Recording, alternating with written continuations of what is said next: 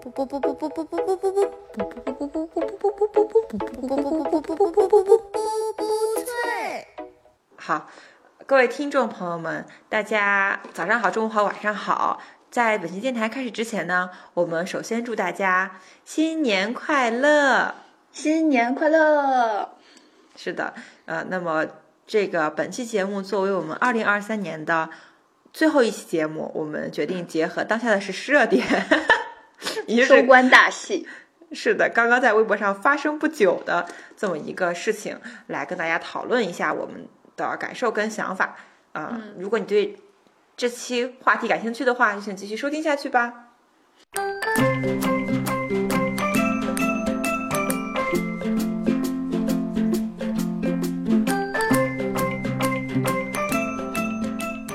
实我们这期想聊的话题呢，有点在这个跟热度，但是也很少有在微博热榜上的事情能够同时刺激到我跟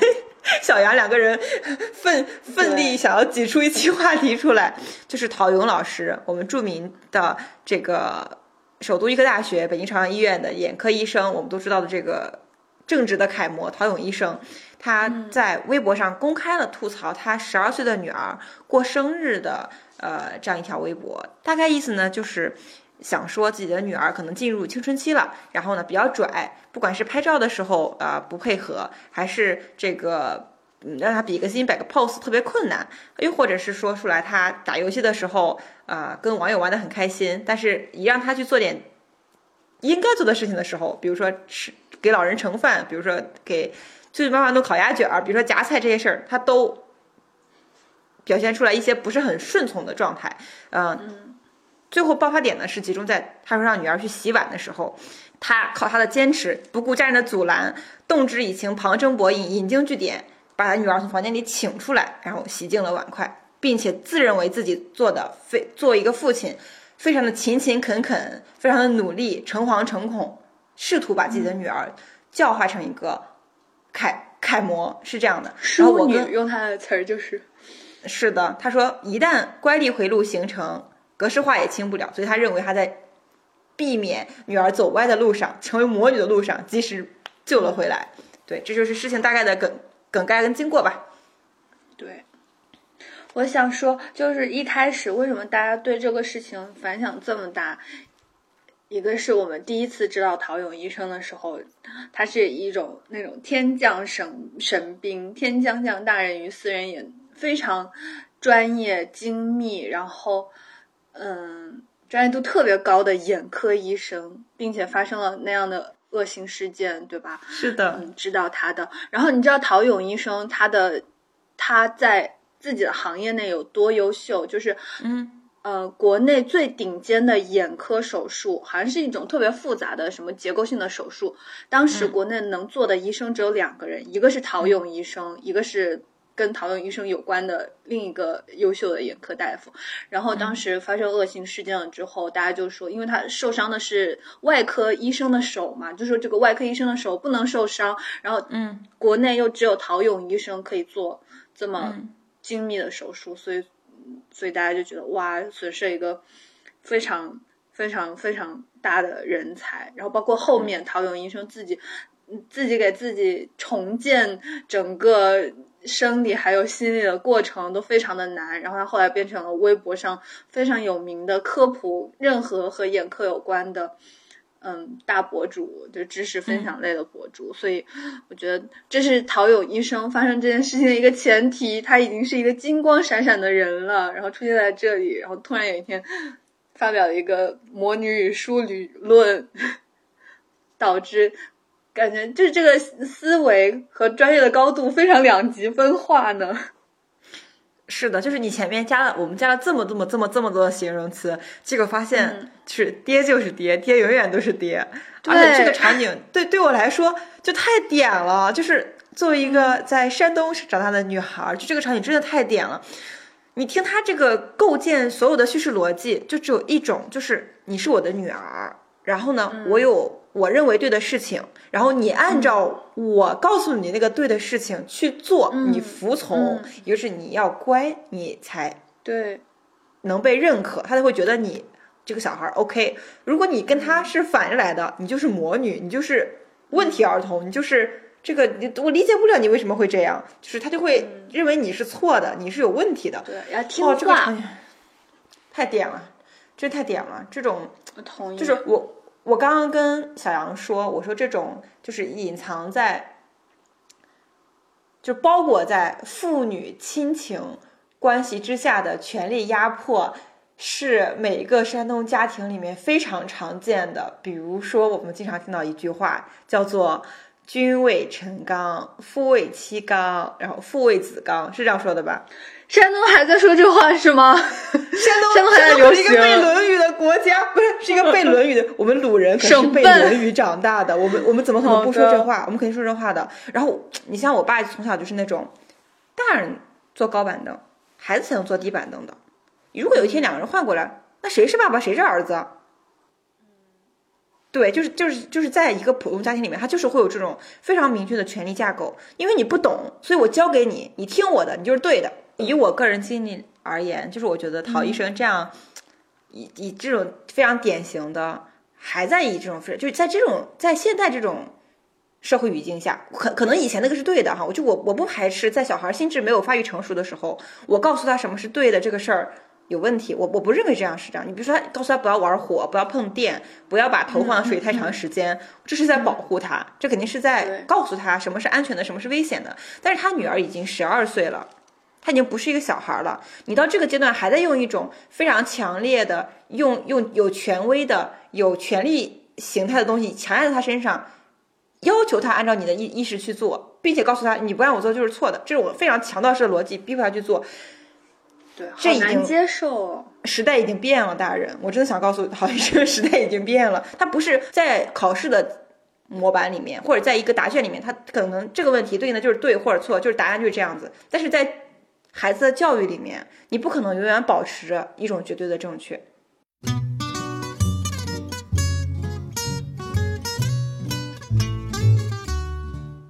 而且我特别讨厌的另外一点是，我特别烦有个人无时无刻的教育我，你知道吗？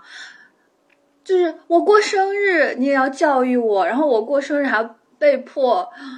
进行一些所谓正确的教育，就是不分场合的教育，我觉得让我觉得很痛苦。比如说我要是真的在家做错了一件什么事儿，然后你说说我是吧？你告诉我我我做的不好，我做的不对，我应该改正，这我 OK。但是你不分时间、地点、场合。的，在我没有做错任何事情的情况下，你就拿出来说教我，就和每天在我耳边嗯播放，就是拿个高音喇叭，然后再拿个摄像头监视我，有什么区别？太让人窒息了，就这个压迫感好深哦。过度的关心，确实是一种无形的窒息。我我印象里，我哎呦天哪，我这是揭开我同学的伤口的一期，就是我也不是伤口吧，就我现在对这件事情已已经能够抽离从第三个视角来看了。就比如说，我记得我以前的时候，我爸爸会把他的家规就是用在我和我弟弟身上，然后呢，呃，这家规可能包括但不限于什么，呃，看电视、玩电脑要打报告，吃零食要打报告，然后还有什么？每天玩玩什么什么东西要要有时间限制，到时间限制就要停止，嗯，类似这种事情，嗯，还有什么？比如说他要求我们早上要去跑步，因为要锻炼身体，嗯嗯，然后呃，当然没有特别特这这些要求当然也没有特别严苛，或者对我造成什么精神上的损伤，但是这些东西、这些规矩在别的小朋友家里就是不存在的。我感觉我有点能理解，就包括你说的这些所有的要求，比如玩电视要遵守时间，包括早上起来去锻炼身体，这其实都对我们是有积极帮助的，是是正面的事情。但是他所有做的正面的事情，要用一种扭曲的方式来完成。比如说，我要向你打报告，你你是我的队长，我要向你打报告，然后才能玩电视。然后我我我要在我不想跑步的前提下，然后我我我得在你的强制扭送，戴上手铐 出去跑步。哎，我跟你说，我妈小时候，我小时候我妈也给我做过这种事儿。就我小时候有,、嗯有一段时间，我妈妈就嫌我长高长太慢了，然后她就逼我到楼下去跳绳。然后我们家住在六楼，我妈妈就站在阳台的窗口看着我，然后我在一楼跳跳绳，我被所有路人围观，然后一个哭泣的小女孩在楼下边哭边跳跳绳，然后我妈妈站在对站在六楼跟我说快点跳。就是你知道吗？我 我我哭了。你听，就是这个的意思，这个这个逻辑是这样子的，就是你违背我的意愿，强迫我做你想要我做的事儿，这是第一次伤害。你把我的伤害公开的暴露在所有人面前，这是第二种伤害。你想过没有？陶医生发这篇微博，他的女儿高兴吗？他的女儿开心吗？有小孩不上网吗？他的女孩不冲浪吗？就是就就是第二次伤害。但是家长就会觉得你还是那个。不识字的小孩儿，你还是那个什么都不懂的小孩儿。我发了，我就发了，这是我，这甚至是我享受这个权利，享受压迫你这个过程中的一点点顺着脚的乐趣，就是我可以把我英明的教育方式。嗯，传播开来，你知道吗？就是我，我当时觉得我妈妈并不是，就是她站在楼上跟我说快点跳的时候，她是有一种分享欲的，就是是的，我爸爸让我去跑步，然后还会跟别人说，他会跟别人说啊，这个暑假每天让他们去跑步，你看跑完了之后怎么怎么样了吧？他就是会有一种炫耀的心态，对，他是想告诉大家，你们看看啊，这个小孩他这个暑假没怎么长高，你看看呀，我作为妈妈。为他做了多少事情，我是一个多么好的妈妈楷模。然后你们看看这个小孩多不成器，多没出息。我让他跳跳绳，他给我在楼下哭，然后他给我在地上撒泼打滚。你们看看呀，就有一种很奇怪的分享欲。这就是我特别想讲的第二点，就是在传统的家庭模式里面，他需要你的顺从。嗯，并且通过这种顺从，彰显这种顺从，分享这种顺从，来进一步的论证他的权利。他这样做向别人展示的时候，没有人会反驳他，他会觉得他会更加觉得自己是对的。嗯，但陶老师这次就是属于 展展示不成功，因为时代已经变了，就就是上网年轻人还是很多，大家还是很看不惯这种这种这种。我发现是是那个，就比如说像我这个年纪，我或者比我更小的小孩。他们的父母应该都是八零后，八零后可能比七零后在想法上会稍微更就是放开一点。然后陶医生可能发出来是希望获得更多的共鸣，就是，但他没有想到，真的上网的人已经变了。我我们这个被压迫的一代长大了，我们真的是不希望还有人继续在这个压迫里循环，这太痛苦了。做家务这件事情本身就跟我爸让我去跑步，你妈让你跳绳一样。他他他没有错，就是你他包括有网友给他辩解说什么，他觉得女儿要出国留学了，所以必须要让他学会锻炼自己，这都没有错。你让他尊敬长辈，给舅舅妈卷烤鸭，这也没问题。但是你不理解他，你对真心，首先是你没有你违背了他这个主体的意志。对于这个小朋友来说，家长让他做的一切都是都是胁迫，都是。都是让他很不开心，都是很反他个人意志的。我想问，在这个时候你怎么教育他这件事情是对的呢？首先，他做这件事情就不开心，他怎么会觉得是对的呢？然后等他长大，有一天，嗯，想明白这件事情，哇塞，我爸爸教我做那些事情是好对的哦，我我应该尊重长辈，我应该，嗯，给你们洗碗刷牙，那他不就变成下一个陶医生了吗？然后，然后他在教他的孩子要怎么怎么做，然后循环往复，这件事情没有没。没有停止的时刻，就是他不理解你，他也不尊重你，他没有找到一个合适的沟通方式。但是我觉得这背后还有一点是，他不愿意去理解你，他不愿意去，他会觉得 OK，我我没沟通好你，或者我没有引导你，但他可能根本不愿意接受本来的你。这个也是我成长中特别。嗯，让我觉得有心结的一件事情，就是我花我长大之后花了很长时间理理他理清楚。就是我我那个时候我会有这种想法，因为我听话，所以我获得了喜欢。比如说，因为我考了名牌大学，因为我给舅舅舅妈卷烤鸭，因为我刷碗，所以你喜欢我。我会默认我要做到你的要求，你才会喜欢我。这个是这种强很强的这种权威的家庭教育下带来的一给孩子带来的一个很。很洗脑的一个价值逻辑吧，就是他不认为自己是有价值，他认为他的价值都建立在你，你要求我做的事我都做到了，所以你该喜欢我了吧？所以你应该喜欢我。他其实不知道什么是对的，什么是错的。甚至长大之后，他的父母认为啊，你已经读完研究生了，你已经读完博士了，你应该是都懂得什么是对的，什么他会说是你让我去读博士的，是你让我去呃考这么高分数的。你现在告诉我，你让我自由选择，那我根本就不知道什么叫自由选择。你现在怎么不告诉我判答案了呢？断不了自己的人生了。对你现在怎么不告诉我答案了？你现在怎么不告诉我？你要求我呀？你跟我说怎么做呀？你跟我说怎么做你才会喜欢我？他他从头到尾都没有试图拥有过属于自己的人生。前一段人生是在满足别人的期待，但是当他父母觉得说好吧，你自己去闯荡社会的时候，这个这个小朋友发现他根本就不知道自己应该怎么去闯荡了。因为他习惯了服从，服从就是他的价值，真的是这样。这这一点，我觉得就是很多人可能意识不到。就是我我前两天跟我妈聊天，我就说中国式的父母，呃，有这么几几个阶段。就第一个阶段是当孩子什么都不懂的时候，他给他的反馈是你听我的，你你不懂。第二个阶段就是你懂什么？我是为你好，我能害你吗？到第三个阶段就是。当你真正开始懂一些东西的时候，他会告诉你，你不看看我为你牺牲了什么什么什么什么，我才今天才变成今天这样子的。你不看看我当时放弃了什么什么，我要不是为了你，我能怎么怎么怎么样吗？就是，嗯，中式父母三连问，就是伴随你从五岁到十五岁到二十五岁，三就这三个句式，我觉得可以可以消化掉我们之间基本上所有的矛盾场景，基本就是这样子的。我我都有点无力吐槽。你有尝试过跟你父母沟通过吗？就是当你发现这背后的逻辑和你们之间的对社会的认知已经发生了天翻地覆的变化之后，你有尝试过跟你的父母沟通吗？就是我我跳出这段逻辑，我跳出你的你你你你建立的家庭秩序，我再也不和你打交道了，或者说我还是在沉沦在试图我们双方互相拯救的这个漩涡里，然后。达不到新的平衡，双方都很痛苦。你有尝试过沟通吗？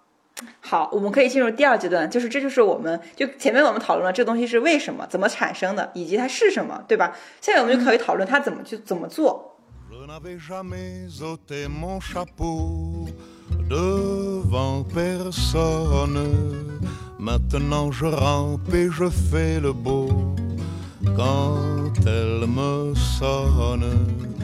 就是如果我们现在这个中国的传统家庭的教育里面，我们可以做什么？就是以比如以我个人为很好的典型的案例，我们鲁国人的女儿，我觉得有几种可能性哈。就首先第一个，你要先构建相对来说比较完整的自己，你要摆脱那种原有的父母对你的价值的认定的模式，你不要再想着去通过服从来兑换你的价值感，你要实现很高强度的自我认知。就以我自己为例是，我我我有一段时间很失落，就是因为我也是那种特别希望能够从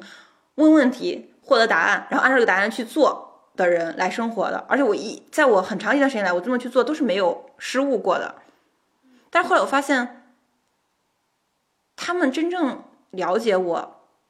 能够辅助判做判断的决策越来越少了。就是当我问出一个问题的时候，因为我们生活环境的差异，因为我们接触的具体事情的差异，或者因为这个事情对他们的陌生，他们能够给出的判断或者能够给出的建议，或这个建议的正确性，在我看来，在我有那么多可以参考同龄同龄人的样本看来，他们的建议可能变得不那么正确了。那个时候我是陷入了一种很大的失落跟迷茫中的，然后经历了那个就就有比比如说找工作这件事情，它就是一个自我博弈，然后越辩越明的时刻。那个时刻你就发现。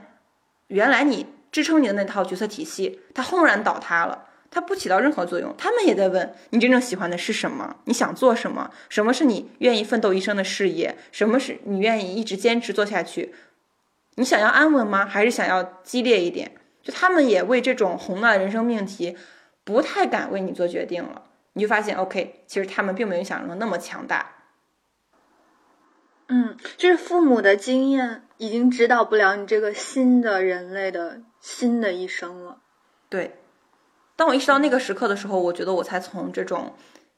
十二岁的陶勇医生的女儿的身份中，就是我发现你的力量没有很强。你告诉我，你让我去刷，我可以不刷，我不刷，你并不能把我怎么样。你要从心理上，不说打败你的父母，就是和你的父母切割开。我觉得这是很重要的一点。我就想到了一句话，就是，嗯，这我们上高中的时候，龙应台那个《背影》那本书不是很很出名嘛？然后里面就说，父母和子女一场，就是这个关系就像是我看着他的背影越走越远，就是智慧的父母，对吧？他他能够主动的说，我我把你推推出去，然后借着我的力把你推到更远的地方，但是我也不留留恋你，我让你越走越远，我让你离开原来这个生活的环境。但是我发现。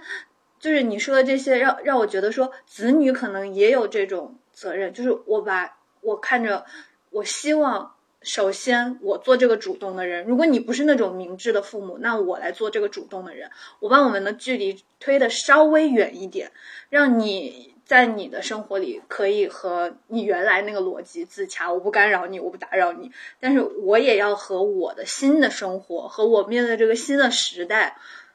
自洽，我得我得找到那个新的生活的逻辑，还有新的生活方式。但这些可能已经离父母很远了，就他们可能甚至都不能接受，然后他也他也接受无能，所以可能是子女，就是如果真的面对这样的问题，可能是子女要做的更多。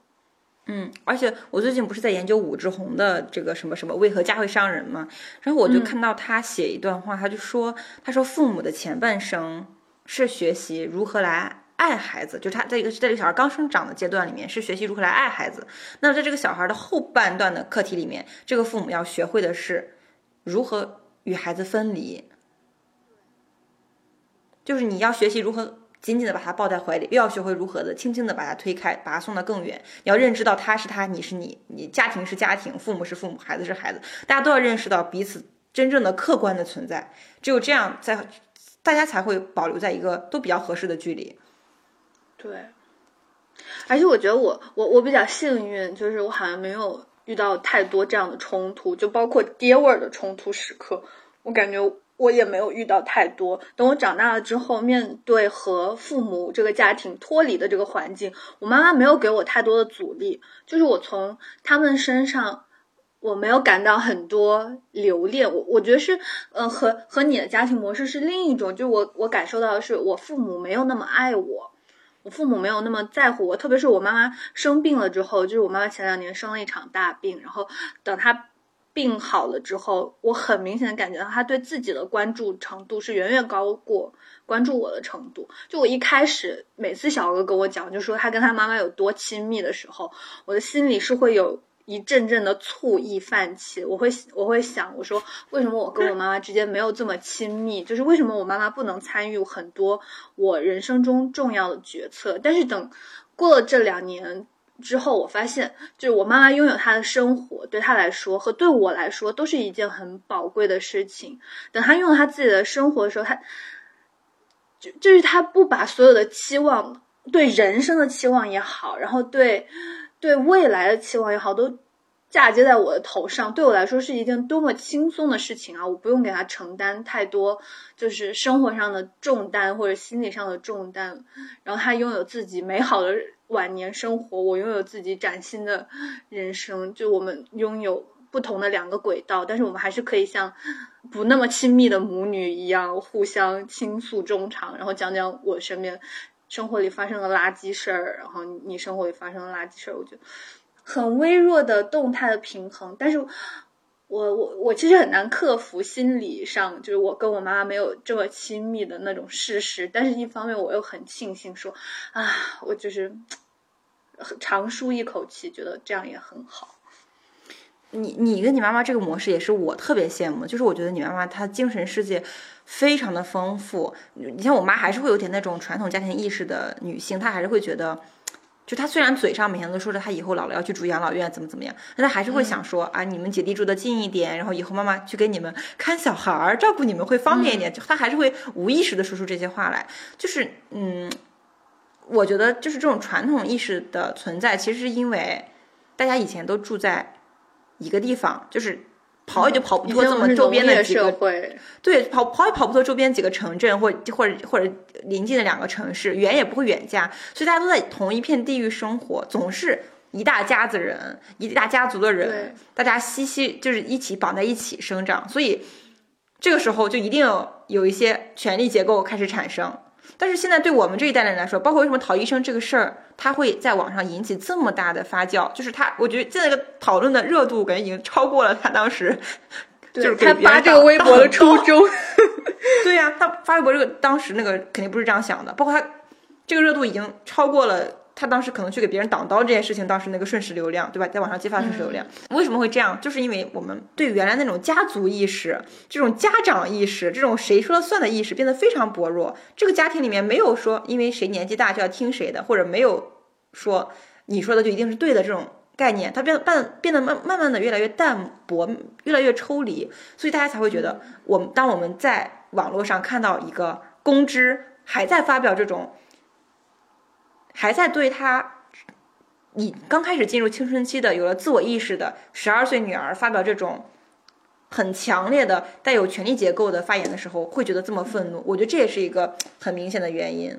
嗯，而且我想，我我仔细想了一下，我感觉大家就包括最近的一些网络上、社会上的热点，比如说零零后整顿职场，或者说，嗯，就是新的师生关系这种话题，然后。包括到家庭，就是今天陶勇医生这件事情，其实我我感觉最底层最底层，大家就是在呼吁平等。我要和你站在一个平等的位置上对话。从小的时候，我们上一年级，然后进入学校就是要听老师的话，老师说的都是对的，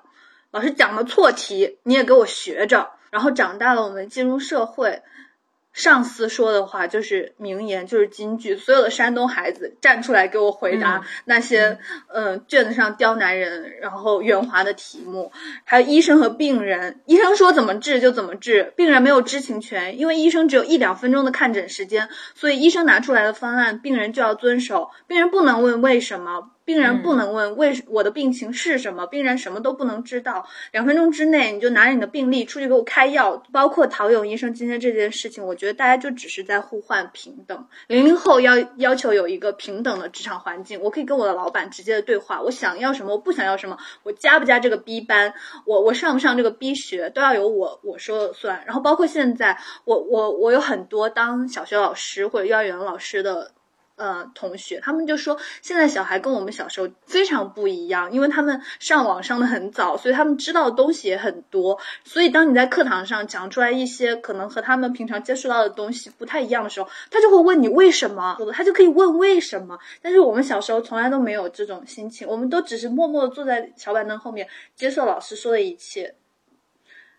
我觉得这就是平等，大家就是教一个平等的对话的姿态，平等对话的方式。是的，我们这一代人是个体意识非常强的，我们总是在强调被看见、被理解、被被尊重。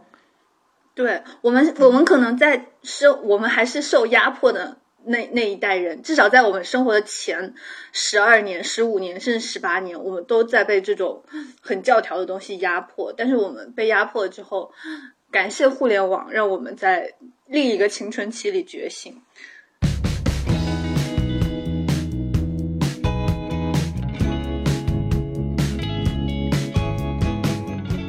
然后我们再说我们的第二大点，就是好在陶勇医生这件事情里面，然后评论底下还有很大一部分人说的，呃，主主要的观点就是高学历和这个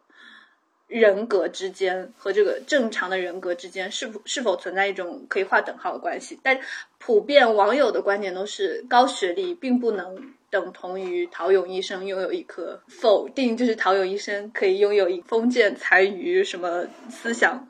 的心。对，就是高学历不妨碍人当爹，该当爹的时候就要当爹，拦都拦不住。对，其实我觉得学历是大家普遍去筛选人的一个比较容易被量化的指标。嗯，大家会默认这个学历一定是。除了智商之外，还代表着很多其他的东西。我觉得，尤其是男生啊，就当此处没有攻击男生任何男生的意意思啊，就是就我的贫瘠的个人经历来看，我觉得尤其是男生，嗯，可能他们在学历上有一个很不错的成果或者是勋章，但是这个东西它跟情商和爱商是不太对等的。就是你可能可以考一百分，但这并不代表你会爱一个人。你会懂得如何友好、善良的沟通，平等的理解、尊重这个人的主观意识和个体意愿。这两个事情是不太对等的，因为学习它是，尤其是在我们国家这种应试教育下，它不鼓励你合作，它也不鼓励你团队，你只要一个人练题目、背参考书，你就能拿到这个高分。我们的学历往往是通过考试分数兑换而来的，这东西它不需要不需要你去跟。人打交道，它不需要你去倾听。哎，你说了什么？你今天想想吃什么？你想做这件事吗？你不想做这件事情吗？我如何通过沟通让你理解我的意思？它不需要，你只需要把这些题目大于号、小于号、根根号三等于多少多少，把这背下来就可以了。公式一套，题目一算，这个事情就结束了。所以，所以就是我们对学历这么大的滤镜，其实是有点，我不知道怎么说，就。你不说它错吧？只是它是一个过于粗暴和快速的筛选方式了。对，就帮大家帮我们选出了很多高分低能儿，在在生活周边。嗯，我非常同意这一点。包括你像我们，我们俩就是上研究生的那个大学，其实是很传统的工科院校。我感觉大部分人。哎，虽然说我这样很伤，这样讲很伤害别人，但是我觉得，就是他们的本质，首先必须得承认是不坏的，大家都有善，就是很善良，很，就是很很温柔的本质。但是这并不妨碍他们内心深处的某些价值观，可能和现在更主流或者说更平等、更自由的那种价值观之间产生冲突。包括小鹅刚刚说那些其他的很。嗯，很隐藏的技能，如何与人交流，如何倾听别人，然后包括怎么去爱别人和怎么享受被别人爱，我觉得这四个能力往往是大部分就是那种高分低能而不具备的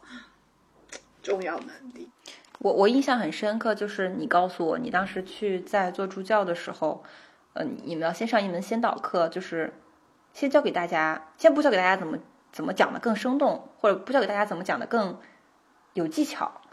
而是教给大家怎么在课堂上避免涉及一些有可能引发歧义的种族歧视也好，然后性别歧视也好，然后外貌的歧视也好，就会有各种各样的呃各种各样的内容输入进来，只是为了让你去避免以一种无心之失的讲话的。内容来伤害到听你课的学生，我觉得这一点，当时我听到这一点的时候，我觉得，哎呀，这部分的教育真的是我们现在特别特别欠欠缺的。嗯，就他会他会告诉你，你要包容，我不告诉你什么是对的，但是我要告诉你，你要包容，你要理解，你要多去倾听，多去关注人。就是我我们是第一个问题讲的那讲，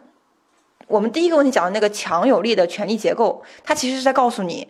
我说的是对的，只有一种答案是对的。只有那个单一的按照我的命令去执行换来的那个结果才是对的，但是他忘了人是复杂的，事情是复杂的，然后沟通是复杂的，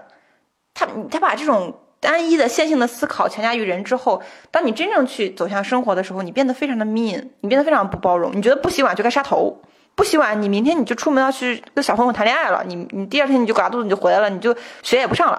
你不洗碗就是一个。就是一个就是天大的问题啊！你就会变得非常严苛，因为因为你觉得价值观就就是这样，你你不按这个做，我们都是按这个做的，你按你为什么不按这个做呢？嗯，就这个东西，我觉得是，就你当时你那个课还真的是让我印象非常深刻。虽然我也不太记得当时你跟我说过什么了，我只记得你当时抛了几个问题给我，然后问我这话里面哪些有歧义，我说一个歧义都没有，你说每个都有歧义。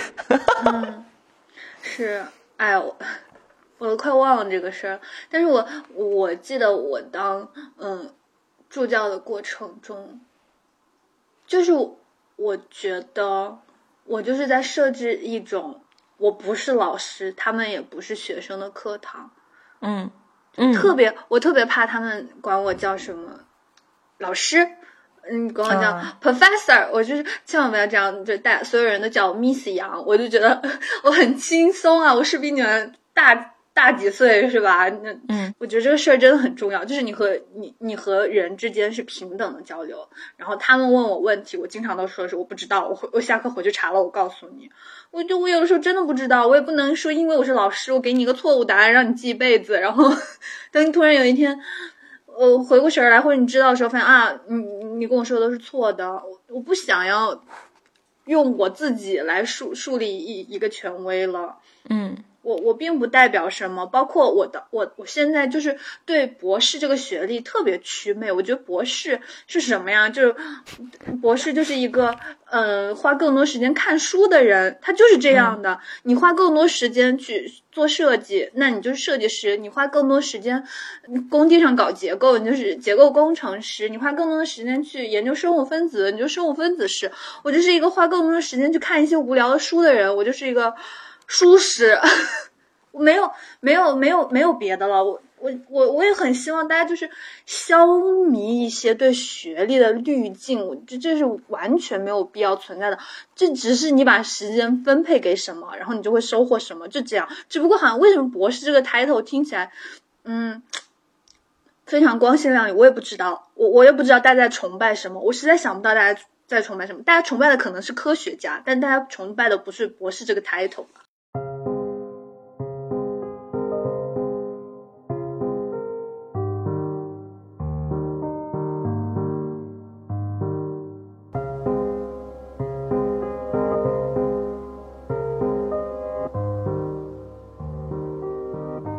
就是我觉得这个世界中存在非常多像父子或者像家庭关系这样的权力结构，比如说你说的博士对研究生、博士对本科生，或者是学长对学姐、上司对组长、组长对组员，就是大家会默认你在某些方面经验多于我，你在某些方面懂得比我多，或者你在。你读的书比我多，大家会默认有一种很哪怕是很微弱的权力结构，大家会默认有这么一个规则在，这是这个这个是我觉得是从传统家庭里面映射到我们社会中的一种现就是常规的现象。但是等你就等到我们这个阶段，尤其是我现在快迫近三十岁女性的这个阶段，我觉得，当然现在可能有点聊上头了，说大话啊，就是我觉得人都一样。嗯，就人真大家都一样，就是人不是一个打分的物品，人是一个综合体。你跑得快，他飞得高；你你眼睛好，他耳朵灵；你读书多，你还你还你你你你还你还去过城市多呢。大家在某种意义上来说，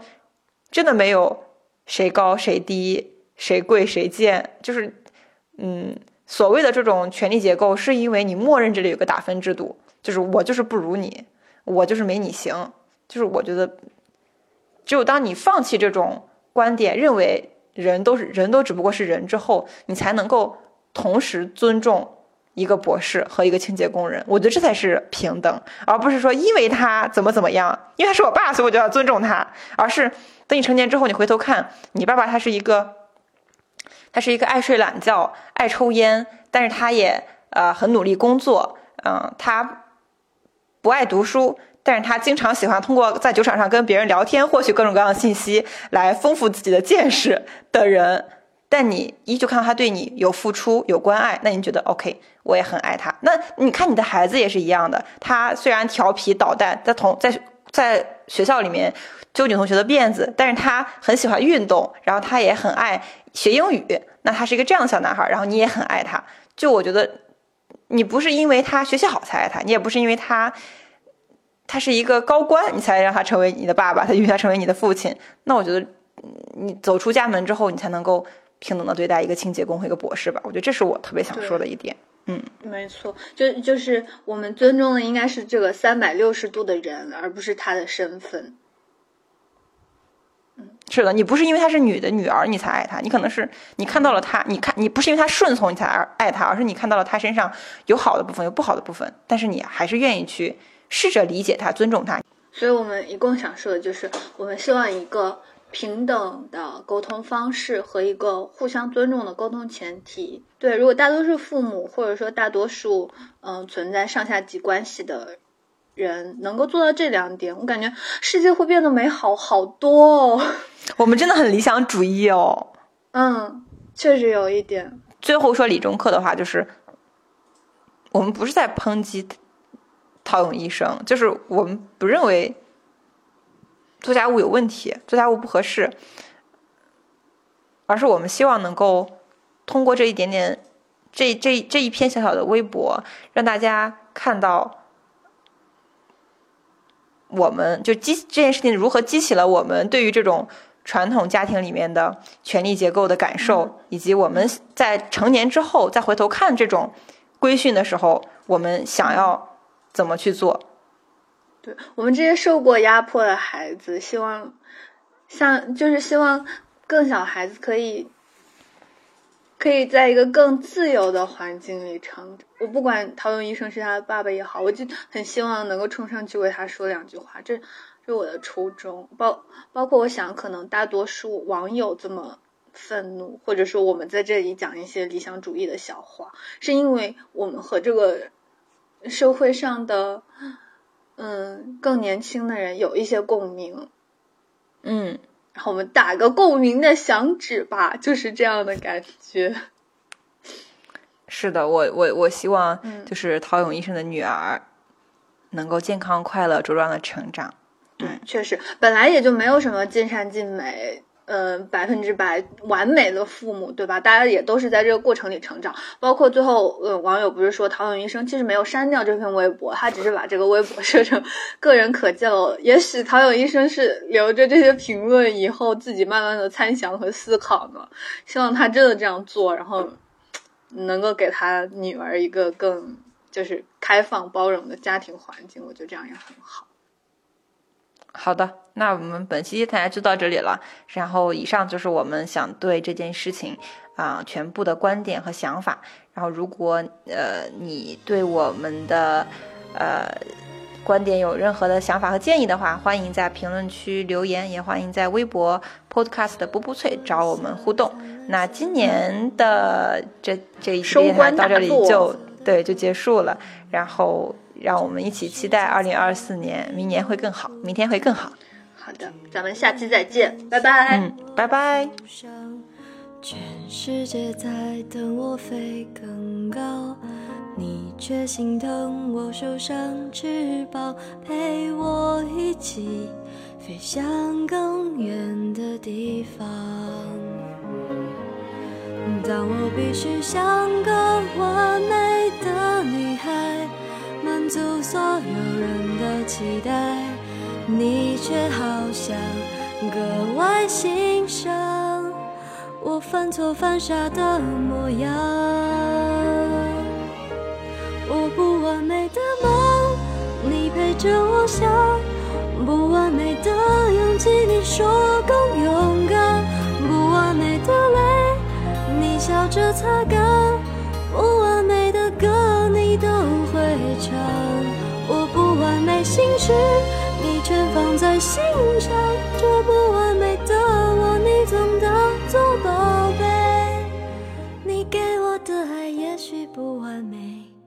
但却最美。